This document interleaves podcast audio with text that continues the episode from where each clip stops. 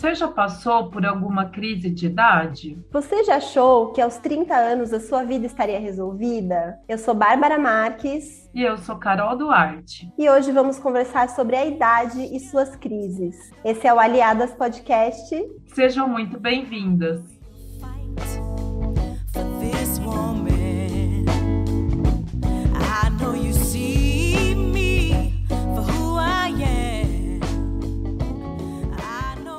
Nesse episódio, a gente quer primeiro celebrar, né, nosso 11 episódio, e a gente entra agora num novo formato.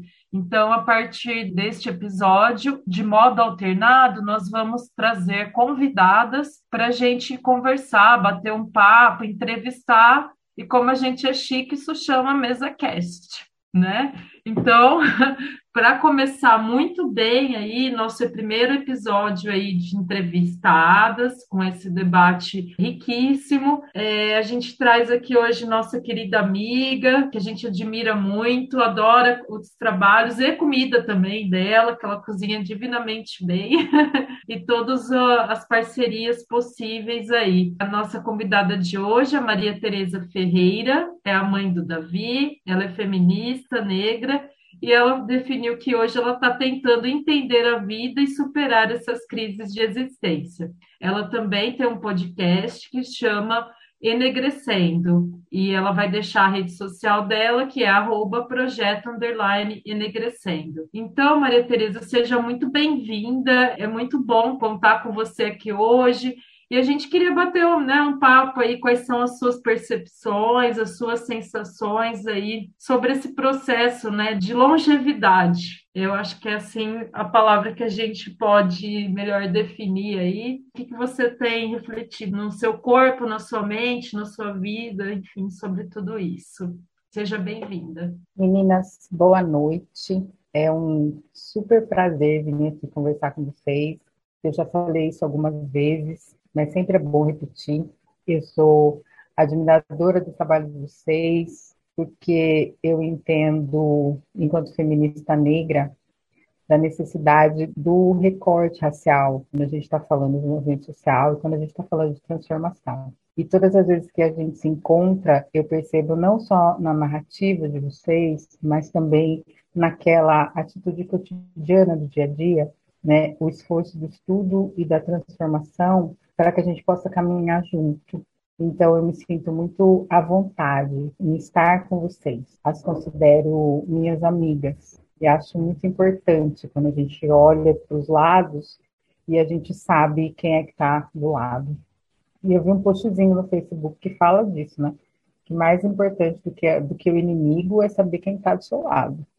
Então, eu me sinto muito segura em poder caminhar com vocês. Sinto muito muito feliz, né, de saber que a recíproca é verdadeira.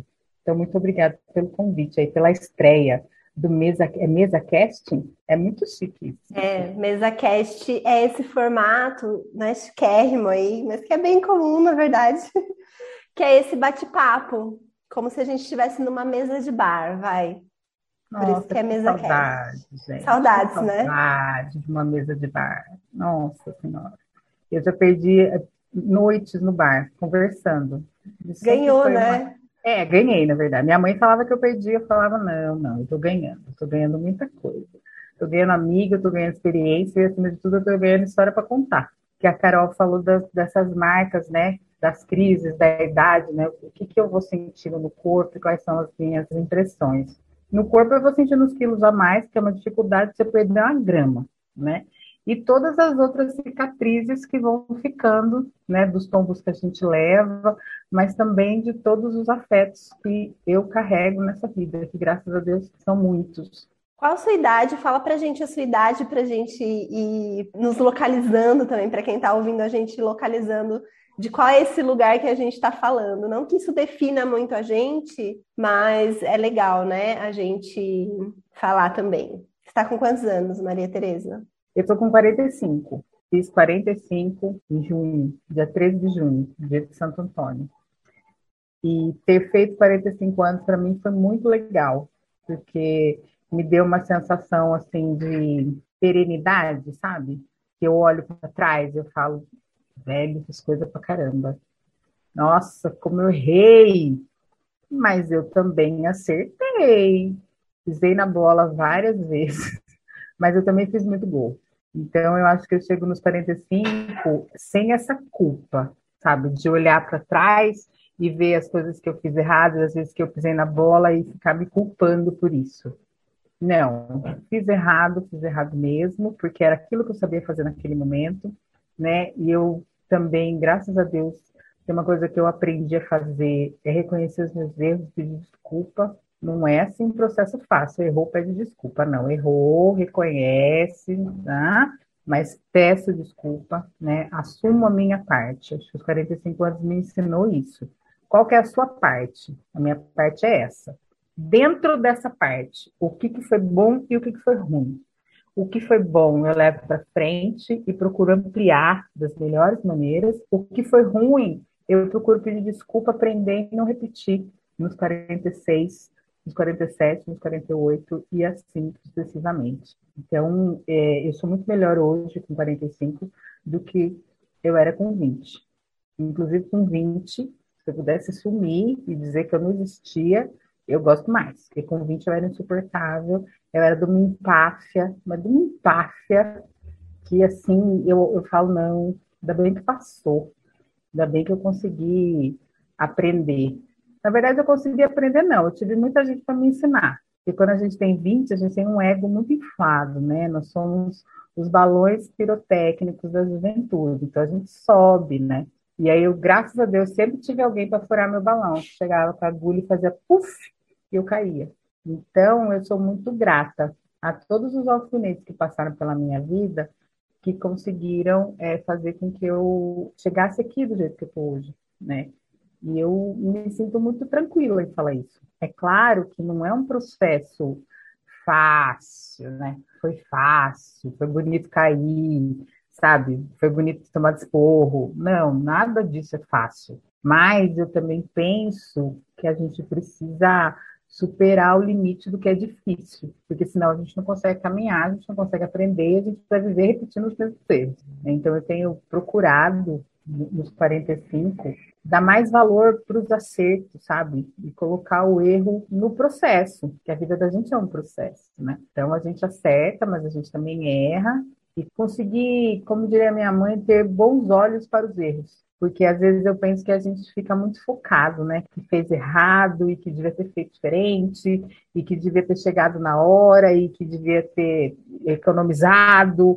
Mas assim, não fez é, a Grada Quilombo fala que existem, no livro Memórias da Plantação, que existem cinco passos para aquisição de conhecimento, né? Negação, culpa, vergonha, reconhecimento e é, reparação. E ela está falando especificamente a respeito da aquisição de consciência racial. Mas eu penso que isso são passos para aquisição de consciência enquanto percepção da gente na sociedade. Porque quando a gente faz alguma coisa errada, a gente pisa na bola, a gente passa pelo tempo da negação. Não, não fui eu, a culpa não é minha, foi por causa do outro. Aí você fala, putz, pisei na bola mesmo. Nossa, eu sou uma pessoa horrível, não, eu sou péssima. Gente. Aí você passa pela fase da vergonha. Ai, que vergonha, não devia ter feito. Ai, eu preciso fazer alguma coisa, né? né? Aí você reconhece, realmente, eu fiz tudo isso, eu sou desse jeito. E aí lá no fim da corda, você repara né? Então, qual que é a reparação? É o pedir desculpa, é o pedir perdão, né? é, o, é o chegar no outro que a gente tenha feito alguma coisa e se colocar nesse lugar, né? de por favor, me desculpe. Mas também tem o outro caminho da reparação, que é a reparação interna, né? que é o auto-perdão. Eu fiz porque nesse momento era o que eu sabia fazer.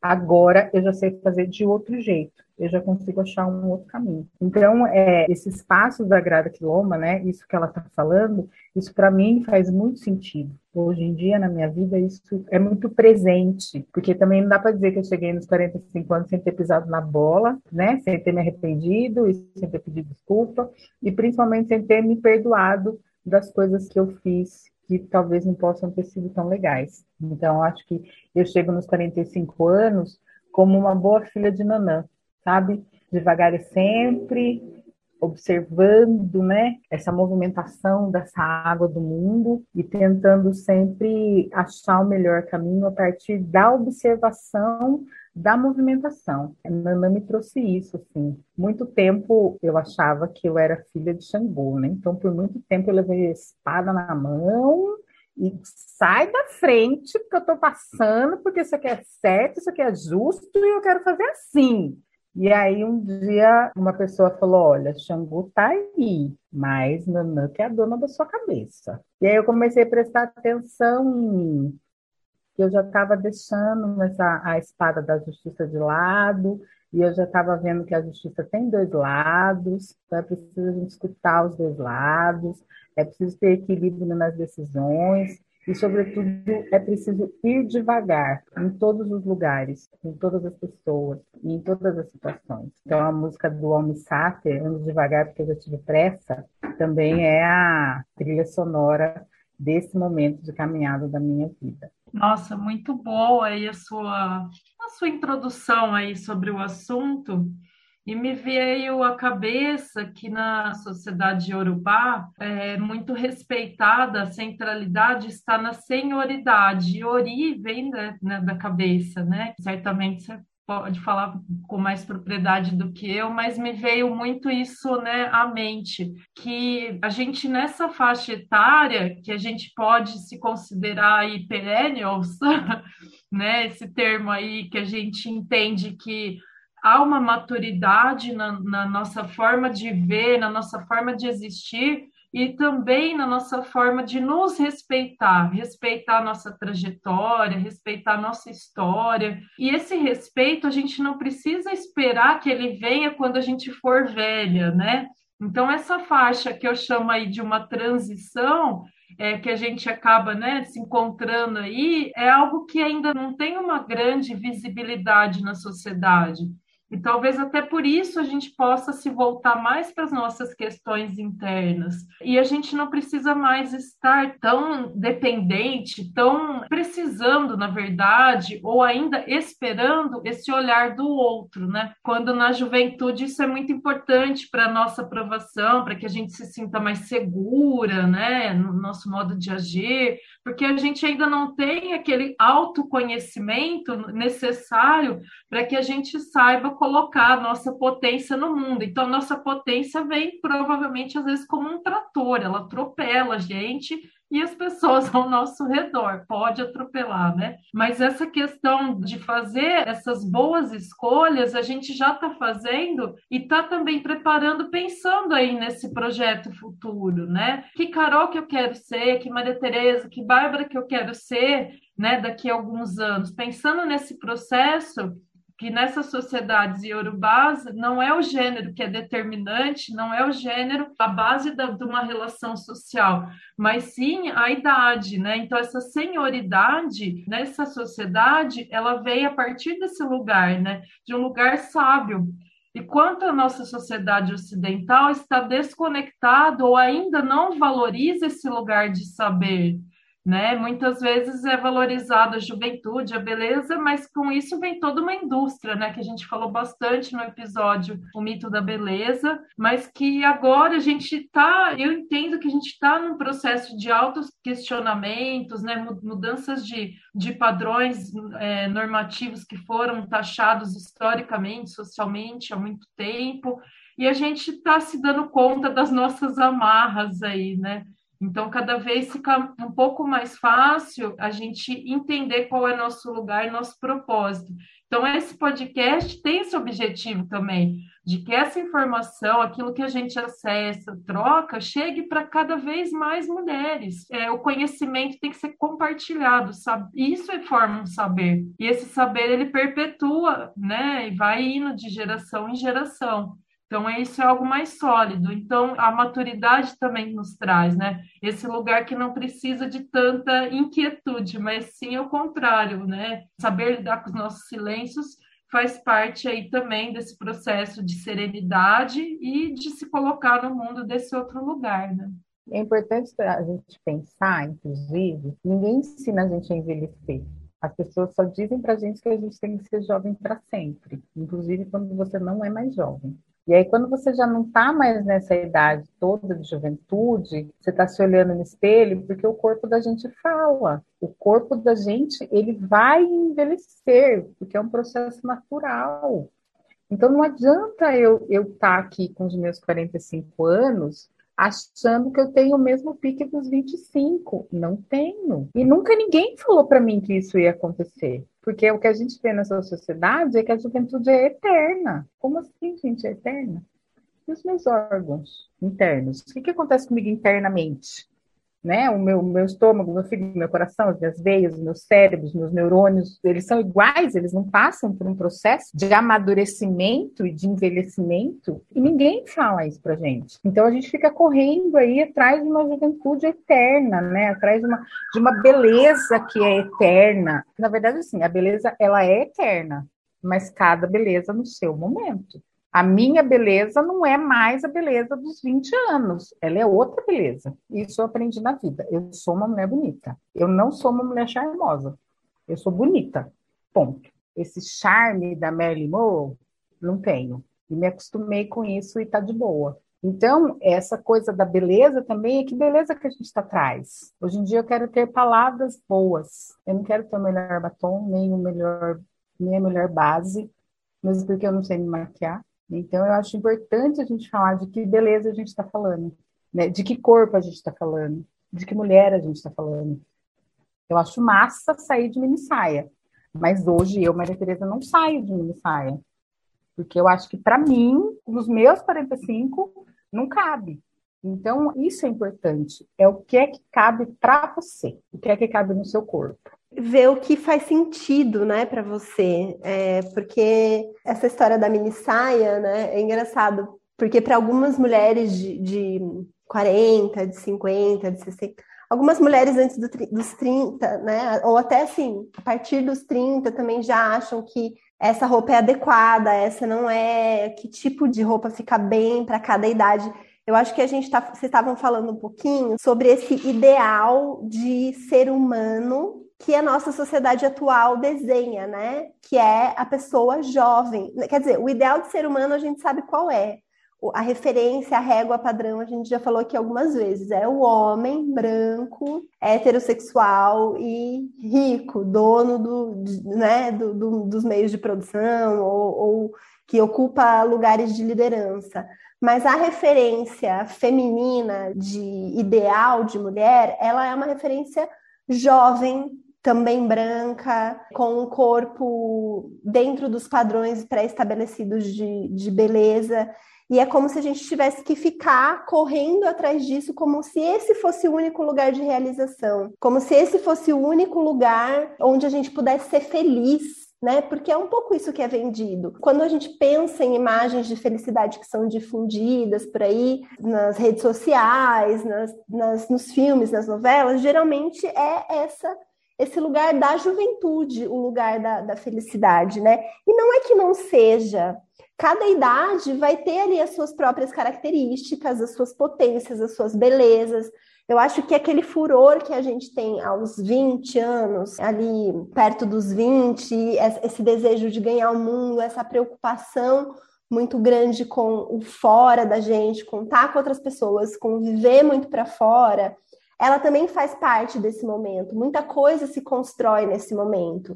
E é importante que se viva, que se possa, que seja permitido vivenciar uma juventude, essa casa dos 20 anos dessa maneira tão intensa. Mas não é essa a única possibilidade de ser feliz. Eu acho que essa questão crises, quando a gente fala crises de idade, eu acho que as crises elas só vêm de maneira trazendo sofrimento para algumas pessoas, porque existe um medo de deixar aquela idade para trás, de deixar de fazer parte daquele grupo onde a possibilidade de ser feliz, de se realizar, de fazer as escolhas certas.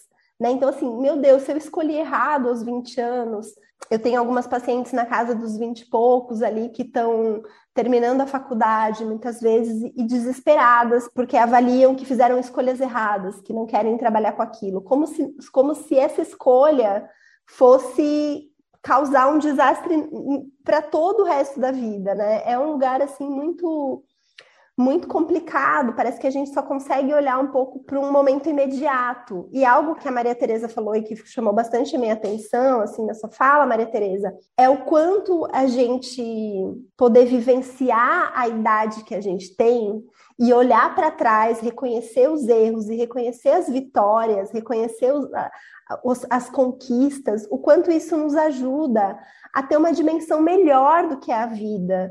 Eu acho que essa tranquilidade que algumas pessoas conseguem sentir aos 50, aos 60, aos 70, aos 90, tem a ver com perceber que a vida é mais do que aquele furor dos 20 anos. Tem muito mais. E vai dando uma perspectiva, vai trazendo, quando a gente se permite, isso vai trazendo uma maturidade. E maturidade não é algo que vem naturalmente com a idade. Maturidade é algo que a gente constrói cotidianamente, né? Olhando para essas questões que você falou, para a autorresponsabilidade, para o autoconhecimento, né? Para olhar, para se entender, para olhar para onde errou, onde acertou, aprender com os erros da nossa trajetória, celebrar as nossas vitórias. Eu acho que a maturidade ela é construída e ela está muito relacionada com como está a nossa saúde mental muito mais do que como está a minha aparência. É claro que também se reflete na minha aparência, o meu bem-estar também tem a ver com a minha aparência. Não que a gente deva perseguir um ideal de beleza, né? Mas o nosso bem-estar está relacionado com a maneira como a gente se apresenta, como a gente se olha no espelho, se a gente gosta ou não gosta do que a gente está vendo. Mas eu acho que tem algumas coisas que só além da passagem do tempo, né? A passagem do tempo faz muita diferença, a longevidade, a senioridade, como a Carol falou, tão, tão legal também, mas poder vivenciar cada uma dessas etapas em sua integralidade e poder olhar para a nossa história com autorresponsabilidade.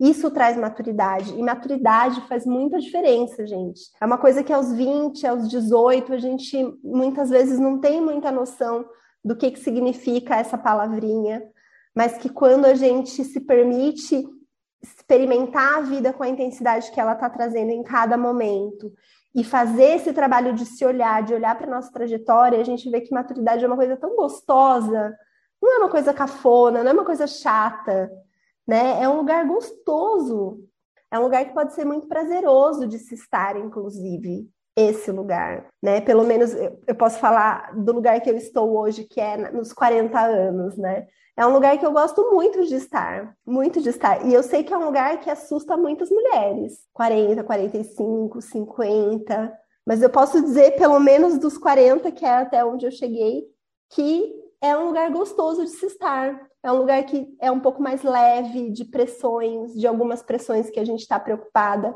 quando a gente tem 20, 20 e poucos. É um lugar é, bom de se estar, gostoso. Estou ansiosa pelos próximos 10 anos aí e assim por diante. É interessante quando a gente fala dessa coisa das idades, né? A gente é muito ligado nisso, né? Porque a gente tem uma sociedade que ensina pra gente o que, que a gente tem que ser e fazer a cada década. Né? Então, quando você tem ali 18, 20, você está se formando, então você acha que vai se formar, você vai você está entrando na faculdade, uns mais, outros menos. Mas aí você está entrando na faculdade, você vai ganhar um mundo, você vai descobrir tudo, né?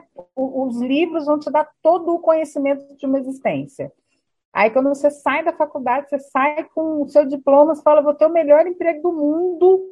Aí você percebe, assim, que a quantidade de gente desempregada com o mesmo diploma que você tem, ela é imensa. Aí, quando você chega nos 30, você fala assim, nossa, é o momento do meu primeiro milhão. Aí você fala, não, gente, não tem tanto zero para dividir com a população. Isso vai criando na gente assim, uma expectativa né, de, de cumprir a tabela que a sociedade disse que aquela idade tem que ter. E, gente, eu conheço pouquíssimas pessoas que cumpriram o calendário da função social exatamente na época que tinha que fazer. Eu conheço muito, eu conheço pouquíssimas pessoas.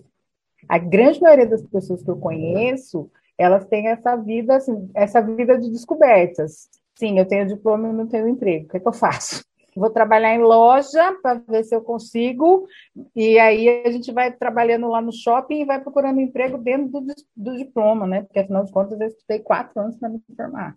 Aí você consegue seu emprego, aí você consegue assim, de estagiário. Você fala, mas eu estudei quatro anos para ser estagiário. É, nesse momento vai ser isso mesmo. e assim sucessivamente. Eu entendo que a gente tem uma sociedade que ela é padronizada. A cada década você tem lá a sua função a cumprir, e aí você tem o corpo que corresponde a essa função que você tem que cumprir, e aí você tem o comportamento dessa função. É tudo muito padronizado, é tudo muito numa caixa. E a gente vai entrando na caixa, porque a gente quer ser aceito, porque a gente tem, né, a grande maioria dos nossos amigos entrou na caixa, viveu bem, por que, você quer ser diferente? Por que você quer ser fora da curva? E aí, quando a gente começa nesse processo de questionamento, mas eu não quero fazer desse jeito. Eu quero fazer outra coisa. A minha idade, o meu corpo e a propaganda da televisão, eles não estão combinando. E eu vou ter que sofrer para ficar igual? Então, quando a gente também vai aprendendo a falar, não, não vou sofrer. Quando a gente aprende a falar não, também é um processo de libertação. Porque aí a gente vai atrás daquilo que, como disse muito bem a Bá, a gente vai atrás do que faz sentido para a gente. E aí isso tem a ver com liberdade, né? A liberdade que a gente se dá é o que a gente se permite fazer quando a gente descobre essa coisa da nossa referência, né? Quando a gente passa pelo processo de amadurecimento e refaz e ressignifica a referência. Então, qual que é a minha referência hoje com 45 anos? A Oprah. Para mim, a Oprah é perfeita. Na próxima encarnação, eu quero ser que nem ela. Na próxima encarnação, nessa aqui, eu vou fazer o quê?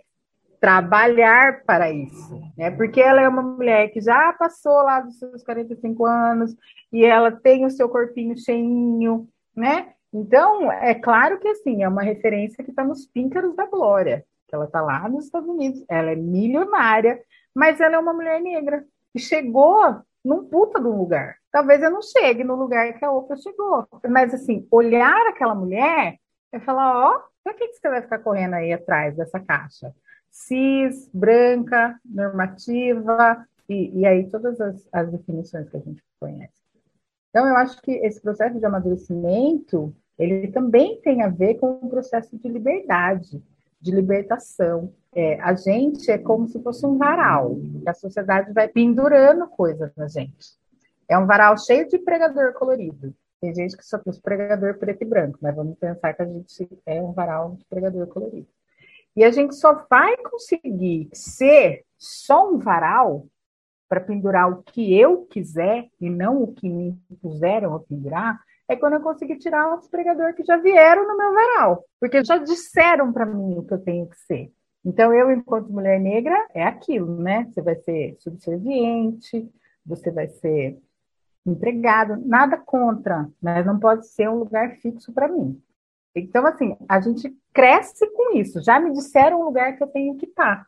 Então, na medida que eu fui amadurecendo e eu fui vendo que não, eu fui tirando de mim o pregador da subjugação. À medida que eu fui crescendo, fui olhando para o mundo e fui é, olhando para outros exemplos, né? Eu tenho exemplos de mulheres negras fantásticas na minha vida, na minha casa, minha mãe, as minhas tias, a minha irmã, as minhas amigas, de maneira geral, que eu fui vendo e falei assim, olha, tem possibilidade. E aí é a coisa do olhar do outro, né? O quanto o olhar do outro vai influenciar na sua vida. E eu, graças a, ao bom pai, eu tive olhares muito fortalecedores. A minha irmã disse que eu, eu tive um avô ela fala, você é assim porque você teve um avô. E eu tive mesmo. Um avô que falava para mim todo dia que o mundo era meu. O mundo é seu, você vai ser o que você quiser, você pode, você vai, você consegue. Eu era um tico de gente. Desde que eu nasci, o meu avô falava para mim que eu era linda e que eu podia o que eu quisesse. Ele morreu, eu tinha oito anos. E eu acho que eu nunca me recuperei dessa morte. Mas, em algum lugar, isso ficou para mim. Que quando eu fui olhando gente que falava que eu não podia, eu falava: Oi? Como assim? Não pode? Ah, mas eu posso. Algumas vezes eu fiz isso com serenidade, no diálogo. E outras vezes eu falei: sai da frente que eu vou passar, igual um trator. É o olhar do outro, é o olhar do outro que vai te fortalecendo. Eu escrevi um blog no início da Idade Média. E aí ele pedia lá, né, a sua descrição. Eu chamo Maria Tereza. E aí era mais ou menos assim, eu chamo Maria Tereza, mas é um nome que tem muitas variações. Então tem gente que me chama de Tequinha. Pensa numa Tequinha, é uma pessoazinha doce, pequenininha, que fala baixo, que não tem muito a ver comigo, mas a pessoa que me chama de Tequinha, me chama de Tequinha até hoje, é esse olhar que ela tem para mim. Tem gente que me chama de Maria Tereza.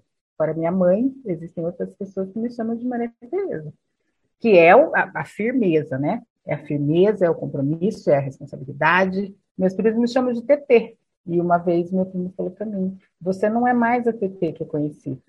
Eu falei: Não, amor, eu já estou com 40. Mas era aquela TT que ele tinha na retina dele. E aí eu consegui é, aprender a não me perder no olhar que as pessoas têm a meu respeito. Eu consegui, nessa trajetória, saber quem eu sou. Não de maneira integral, 100%, não é isso. Mas eu consigo ter uma impressão de quem eu sou. Eu consigo olhar para mim e ter mais ou menos assim a noção do que eu faria, do que eu não faria, de quem eu quero jogar no tacho de água quente e de quem eu quero ir tomar uma cerveja no bar. Eu consigo hoje em dia fazer essa mediação dos meus sentimentos. Porque, apesar dessa minha. Eu tenho uma cara muito brava, né? Que me conhece, olha para mim e fala, ah, ela vai me morder. Mas eu não mordo. Mas é meu, é minha. Eu, eu sou assim, eu sou, eu sou, eu sou quieta. E aí eu tinha uma amiga que falava que eu era a pessoa que tinha o melhor bom humor que ela conhecia. E essa pessoa falava assim, Tereza, bem-humorada? Ela só você não conhece a Tereza. E a minha mãe fala a mesma coisa. O Davi fala isso também é porque eu sou quieta. Então, muitas vezes, é na minha quietude que eu vou olhando para mim e vou falando aqui, dá para você ir, aqui não dá. Eu costumo dizer que a minha vida é uma eterna mediação de mim comigo mesma. Agora faz, agora não faz. Para de maluquice. Agora não é hora de passar pano no chão. Deixa aí. Amanhã você passa. Amanhã você lava a louça. Não vai comer outra vez sabe? Então, é, eu acho que isso é uma coisa que a maturidade traz também. A capacidade de falar não para si mesmo, ou a capacidade de comer uma vasilha de pipoca em 10 minutos na frente da televisão.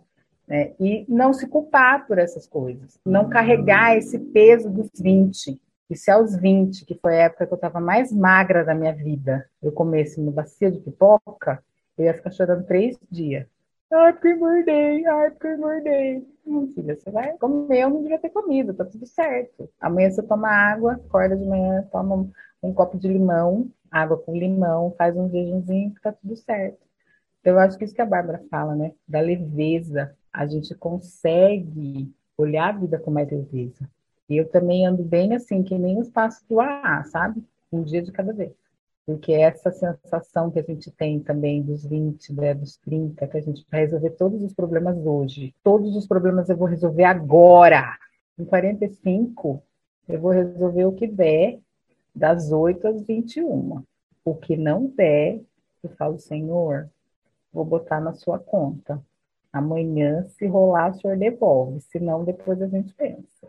Nossa, e das 8 às 21 você foi profunda também, é bastante coisa. Eu pensei que era das, das 8 às 17 aqui. Mas eu acho também que tem muitas coisas que só só a maturidade vai trazendo e que a gente não precisava ter tanto medo desses processos naturais da vida, né? De aproveitar cada etapa e de passar. Eu acho que tirando toda essa coisa é, midiática e capitalista de tentar vender uma eterna juventude, eu acho que a gente tem muitos tabus ainda com a longevidade, como a Carol começou falando, porque a gente tem medo, na verdade, de encarar a coisa mais óbvia de todas, que é a finitude da vida, né? E é esse entendimento de que a cada ano é um privilégio estar tá aqui, estar tá vivo, mas que isso é finito, isso em algum momento vai, enfim, se a gente tiver sorte, vai demorar bastante, a gente vai poder viver bastante, bastante tempo, ter uma vida longa, ter bastante tempo para olhar, mas isso ninguém tem o controle disso, né? E você estava falando sobre essa tranquilidade, essa serenidade que às vezes vem, às vezes ela não vem. Às vezes vem muita angústia e aí precisa ser olhada, né? Precisa ser cuidada. Mas quando ela vem, essa serenidade, eu me lembro muito do meu avô, que morreu esse ano, a gente se despediu dele esse ano, mas que viveu até seus 96 anos e muito bem, uma vida muito bem vivida, uma vida muito né, com, com tudo, com experiências dolorosas, experiências maravilhosas, mas que o meu vô, ele tinha um pouco esse lugar, né? A gente olhava para ele e, e sentia um pouco essa serenidade diante dos fatos da vida.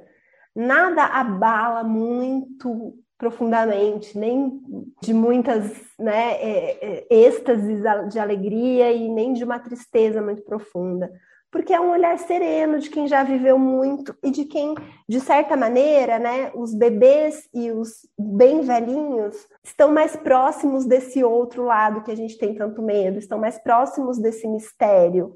Uns porque acabaram de chegar e outros porque estão prestes a, a se despedir. E a gente tem medo, eu sinto que a gente tem tabus com essas etapas, porque a gente tem um pouco de medo do desconhecido, medo daquilo que a gente não controla. Essa coisa do corpo físico que vai realmente perdendo algumas funções, isso é real. Né? Não, não existe, claro que existe maneiras de você envelhecer de uma maneira mais saudável, de você poder se alimentar bem, poder ter acesso a serviços de qualidade, cuidados de saúde, é, lazer, conforto. Claro que isso ajuda a gente a envelhecer melhor, mas o corpo envelhece. Nosso corpo é vivo. Não tem algo vivo que se mantenha da mesma forma na plenitude, né? Para sempre. Quando a gente pensa numa flor, quando a gente pensa num fruto, tudo tem seu ciclo. Com a gente não é diferente. E a gente precisa olhar e se reconciliar com essas limitações até para poder viver melhor, né? Eu, por exemplo, me dei de presente de 40 anos um par de patins. Achei que eu estava ficando louca, achei que era uma crise da meia-idade. Mas agora eu já entendo que, na verdade, é um desejo de viver as coisas que eu quero viver, do jeito que eu quero viver, celebrar meu corpo. E aí, né, pensando na, nos limites que a gente precisa estar mais atenta, eu comprei todos os equipamentos de segurança possíveis, né? até uma bundeira, que é uma coisa que eu nem sabia que existia e que eu soube só depois que eu caí e fiquei uma semana descadeirada. Mas eu coloco munhequeira, capacete, cotoveleira, joelheira, todo o kit. vou toda paramentada. Quando eu vou em algum lugar público, eu, eu fico um pouco receosa. Porque quando tem outras pessoas patinando, pessoas mais jovens, elas estão só com patins, com um look, às vezes um look especial ali, né, bem pensado, para ficar bonito no patins, mas eu não abro mão de todos os apetrechos de segurança, porque eu sei que se eu cair, é diferente se eu cair aos 40 anos, é diferente de eu cair aos 20 anos. Se eu torcer meu pulso, se eu torcer meu pé, se eu bater o meu joelho, não é mais a mesma coisa que o meu filho, que também comprei um patins para ele também, que o meu filho que tem 10 anos e vai cair e vai ficar tudo bem, vai levantar, às vezes vai dar um raladinho, ou se machucar mais feio, recupera muito mais rápido. Então a gente tem que até entender e aceitar esses limites, aceitar que o nosso corpo realmente envelhece, e essa é a palavra, é envelhecimento. Porque é um corpo físico, porque é orgânico, porque tem um tempo de vida, não é eterno. Pode ter um tempo de vida de qualidade, pode ter um tempo de vida ruim, dependendo de quais são as condições que a gente vive. E aí a gente atravessa questões de gênero, de raça, de classe, estão aí atravessadas nessas possibilidades de você viver bem cada fase da sua vida ou de você ter mais dificuldades, passar por mais problemas, ter mais sofrimento, seja físico, seja emocional, seja espiritual. Então eu acho que é a gente tem muito muito debate sobre essa questão. Acho que um programa é pouco, né? É só uma introduçãozinha aqui para a gente ter que falar mais sobre isso mesmo. Eu acho também, Bach, tem uma coisa do medo do que contaram para gente do que é a morte, né? Se a gente for pensar nessa questão da religião, né? ou para mais ou para menos, todo mundo nasceu católico nesse país. O que, que a igreja fala da morte, né? A igreja fala para gente que tem um céu e que tem um inferno que você, se for boa, você vai para o céu, e se você for mal, se você for ruim, você vai para o inferno. Mas, assim, é, a possibilidade de bondade como a possibilidade de ruindade, ninguém conta para gente como é que faz. Só falam para você que você tem que ser bom. E aí o exemplo que te dão é Jesus Cristo. Aí você fala, eu vou ser mal, então, né? Porque tá mais fácil ser mal. Então, essa ideia também da morte, né, esse medo da morte, ele também está relacionado ao que contaram para gente. Aí você faz lá o balanço da sua vida, você fala, meu Deus do céu, eu não sou bom que nem Jesus Cristo. Como que eu vou morrer? Não posso morrer agora. Eu só posso morrer quando eu ficar bom. Mas, meu filho, não, você não vai. Não, não, o caminho não é esse. É claro, assim, que para os cristãos o exemplo é Jesus. Acho ótimo. Mas, né? Qual que é o seu real tamanho, né? Poeira da humanidade, do universo. Qual é a condição que a gente tem de ser realmente bom nesse nível de perfeição? Então, até para morrer, a gente precisa ter bom senso, né? Que o céu e o inferno é um negócio assim, é muito vasto, é muito abstrato, é muito grande. Né? Não dá para a gente resumir a nossa vida entre o céu e o inferno. Eu sou bom, eu sou ruim. Não, a gente é as duas coisas. Tem época da vida que a gente está mais bonzinho, tem época da vida que a gente está mais malzinho, e conforme a gente vai amadurecendo, a gente consegue fazer essa mediação melhor. Porque muitas vezes né, o ser malzinho está ligado ao quanto de egoísta, orgulhoso e assim por diante vai, né, vingativo a gente é. Então, quando você vai amadurecendo, você também vai ver que algumas coisas não valem a pena. Tem batalhas que não valem ser lutadas. Então, isso vai aproximando, assim, vai aproximando você da bondade, mas também vai aproximando você de você mesmo, né?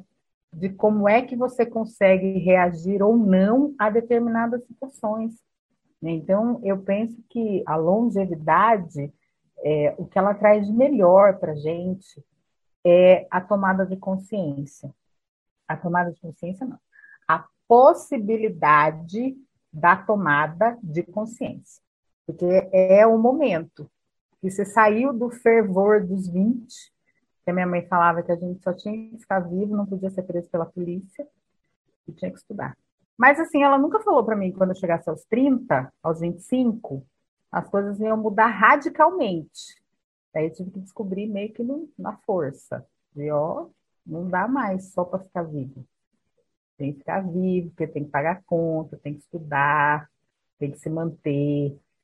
Né? Então, esse tempo, que a longevidade ela também não acontece. Eu não acordo um dia e falo assim, ah, sou longeva. Não. Ela é um processo. Então, é uma oportunidade. Em todas as fases, em todas as crises que a gente tem na vida, a gente tem a oportunidade de construir melhor a nossa longevidade.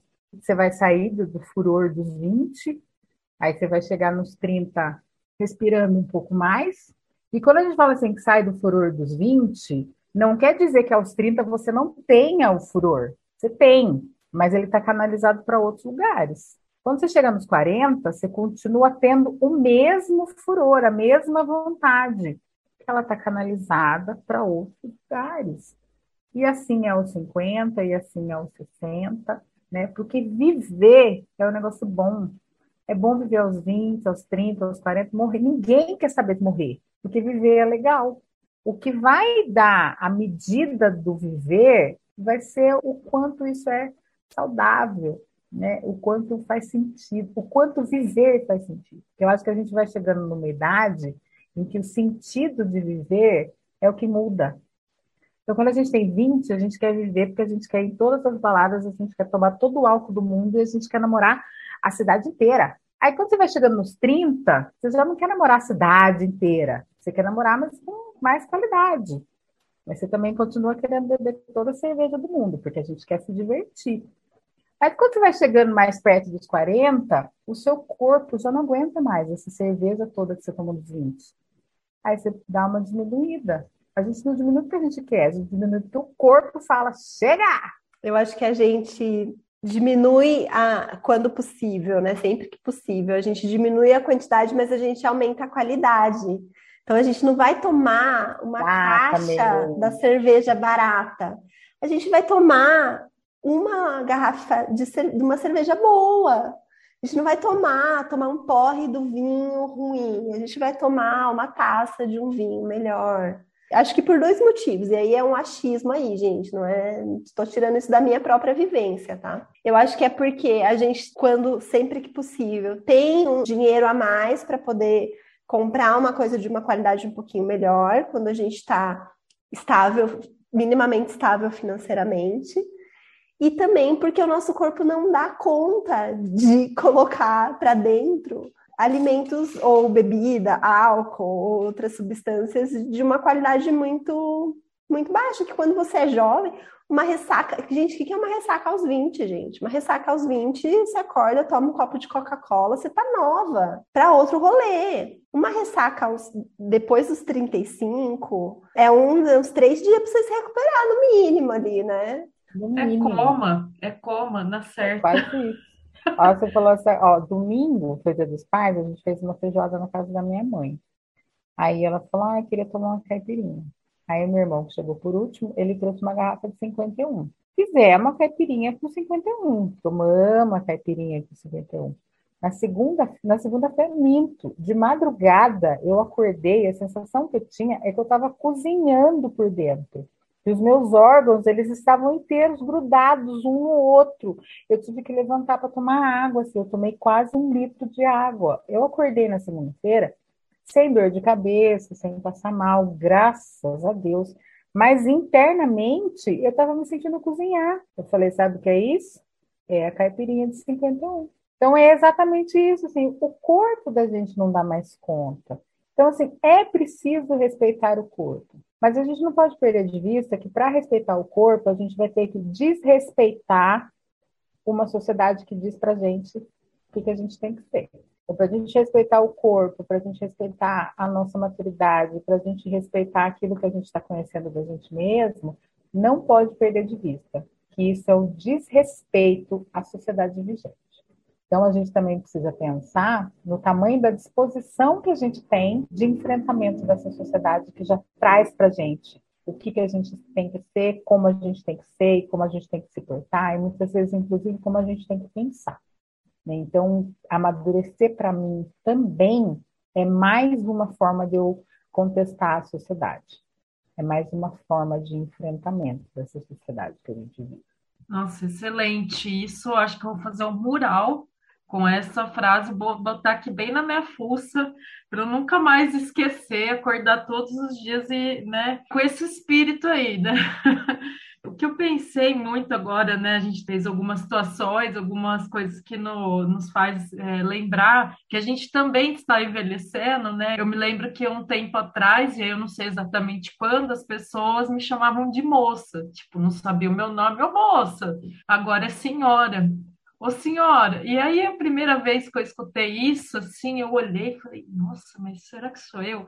Me causou, né, aquele estranhamento, aquela sensação tipo de não identidade, né? Não me identificar e, e agora eu tô ouvindo tanto senhora que eu já me acostumei. Então eu fiquei pensando muito disso, né? Que esse lugar que as pessoas comunicam para gente que a gente também está envelhecendo, né? Que algo está mudando fisicamente, organicamente, né? Esteticamente, enfim, são muitas as nossas escolhas, né? Eu acho que a Bá falou também, você comentou, é que muitas mulheres hoje, eu tenho 39 anos, e às vezes atendendo mulheres, eu às vezes observo, né, que umas um, visivelmente um aspecto mais envelhecido por N questões e principalmente relacionadas ao trabalho exaustivo, né, de jornadas extensas, de não ter dignidade, né, de, de cuidado, de poder ter uma comida é, com qualidade, poder fazer um exercício físico, poder ter lazer, né? Muitas já com vários filhos.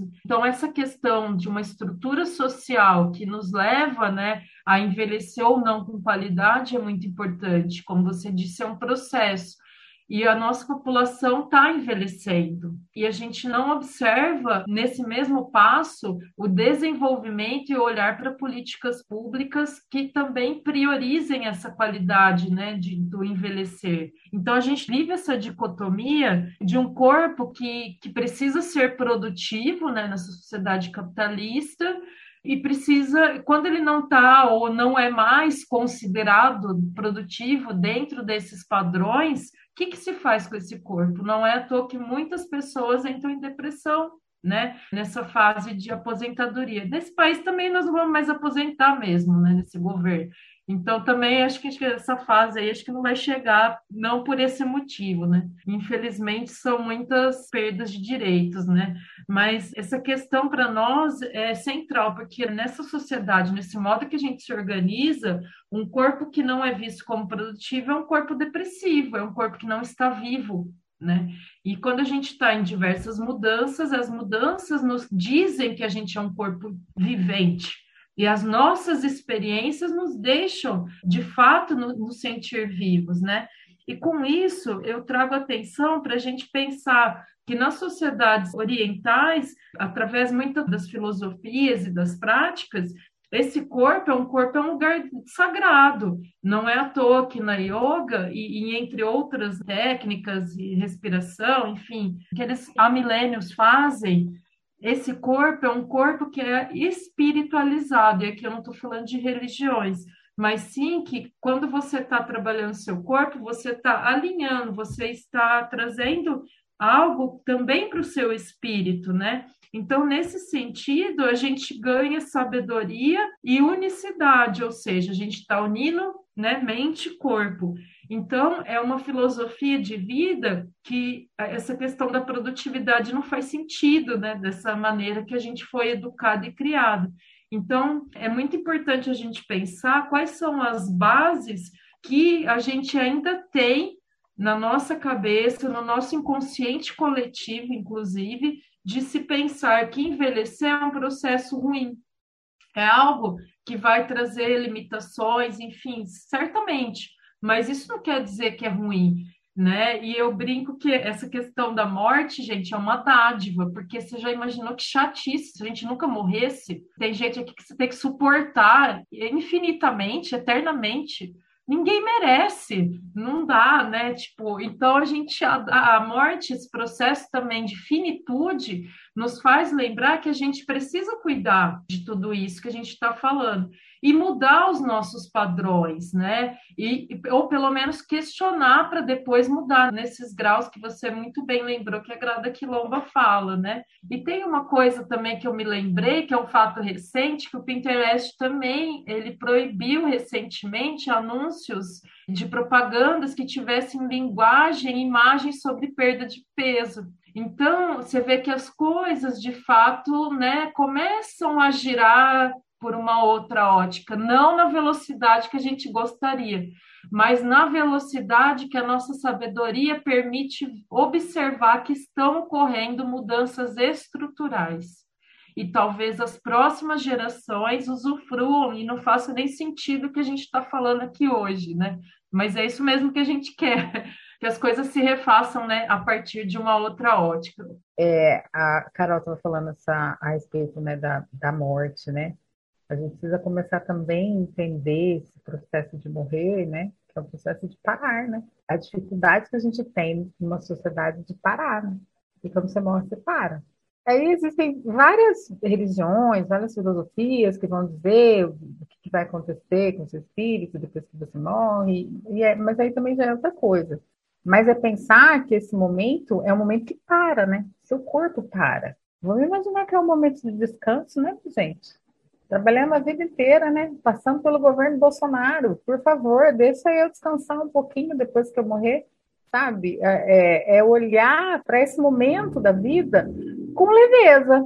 Porque a única certeza que a gente tem é que a gente vai o quê? Morrer. A gente não sabe se a gente vai casar, se a gente vai ser filho, se a gente vai ficar rico, se a gente vai dar. A gente não sabe nada. A gente só sabe que a gente vai morrer.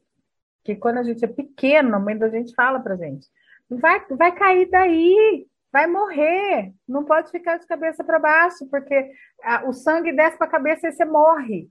A gente ouve falar muitas vezes nessa vida que a gente vai morrer. É a única certeza que a gente tem. Ninguém fala para a gente, ah, você vai casar, você vai ser rica, você vai conhecer. Ninguém fala isso. Você fala que você vai trabalhar, você vai morrer. Então, pronto.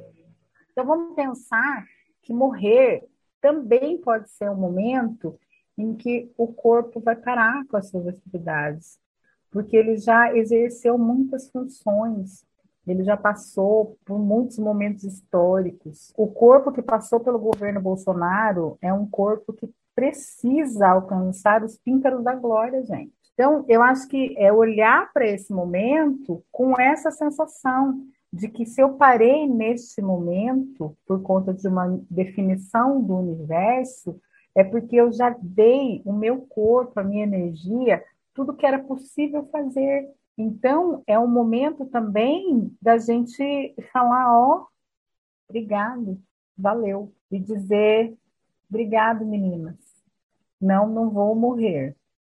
Mas foi um prazer estar com vocês. Um beijo.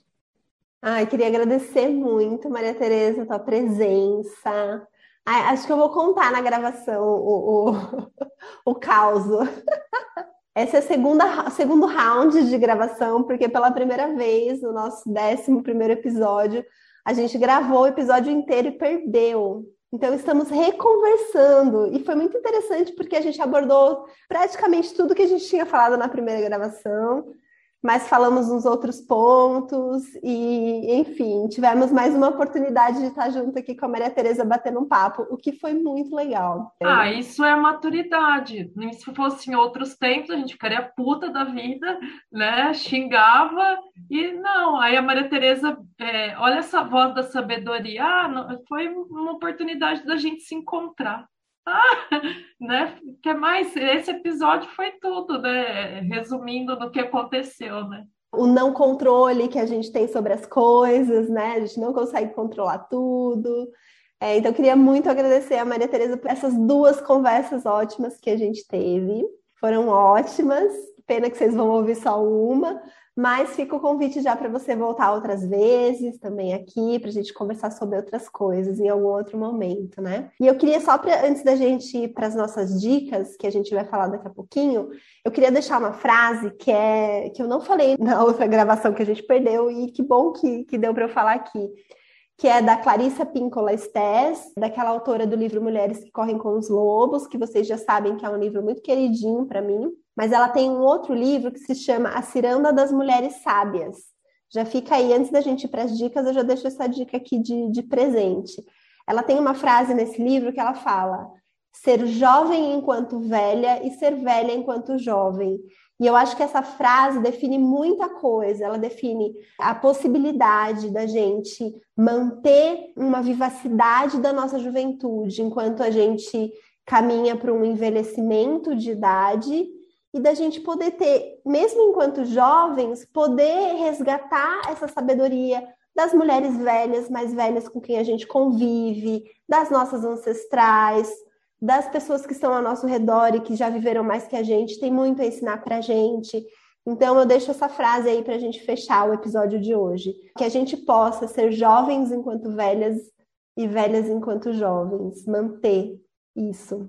Bem lembrado, hein, Bá? Excelente. Queria só pedir aqui para a Maria Tereza também agradecer imensamente. Foi um prazer, né, novamente estar com você e para que você possa aí deixar suas redes sociais, seu contato, como as pessoas possam te achar, para conhecer a sua potência de ser nesse mundo, né, para que elas possam se inspirar.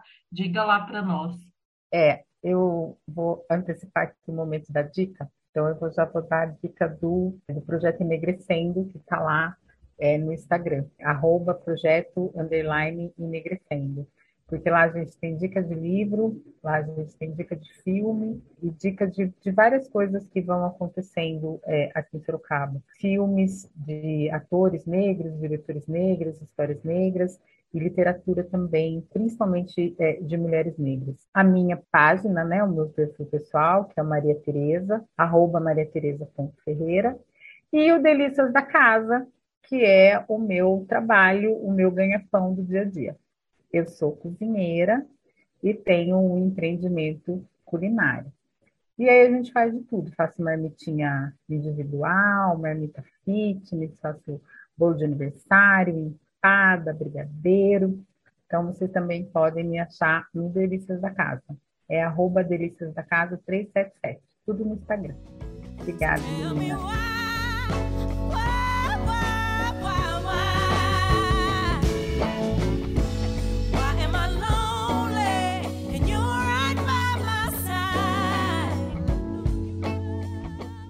Então agora a gente vai falar as nossas dicas desse episódio, a idade de suas crises, né? E gostaríamos de compartilhar com vocês o que a gente tem ouvido, lido, enfim, e escutado por aí.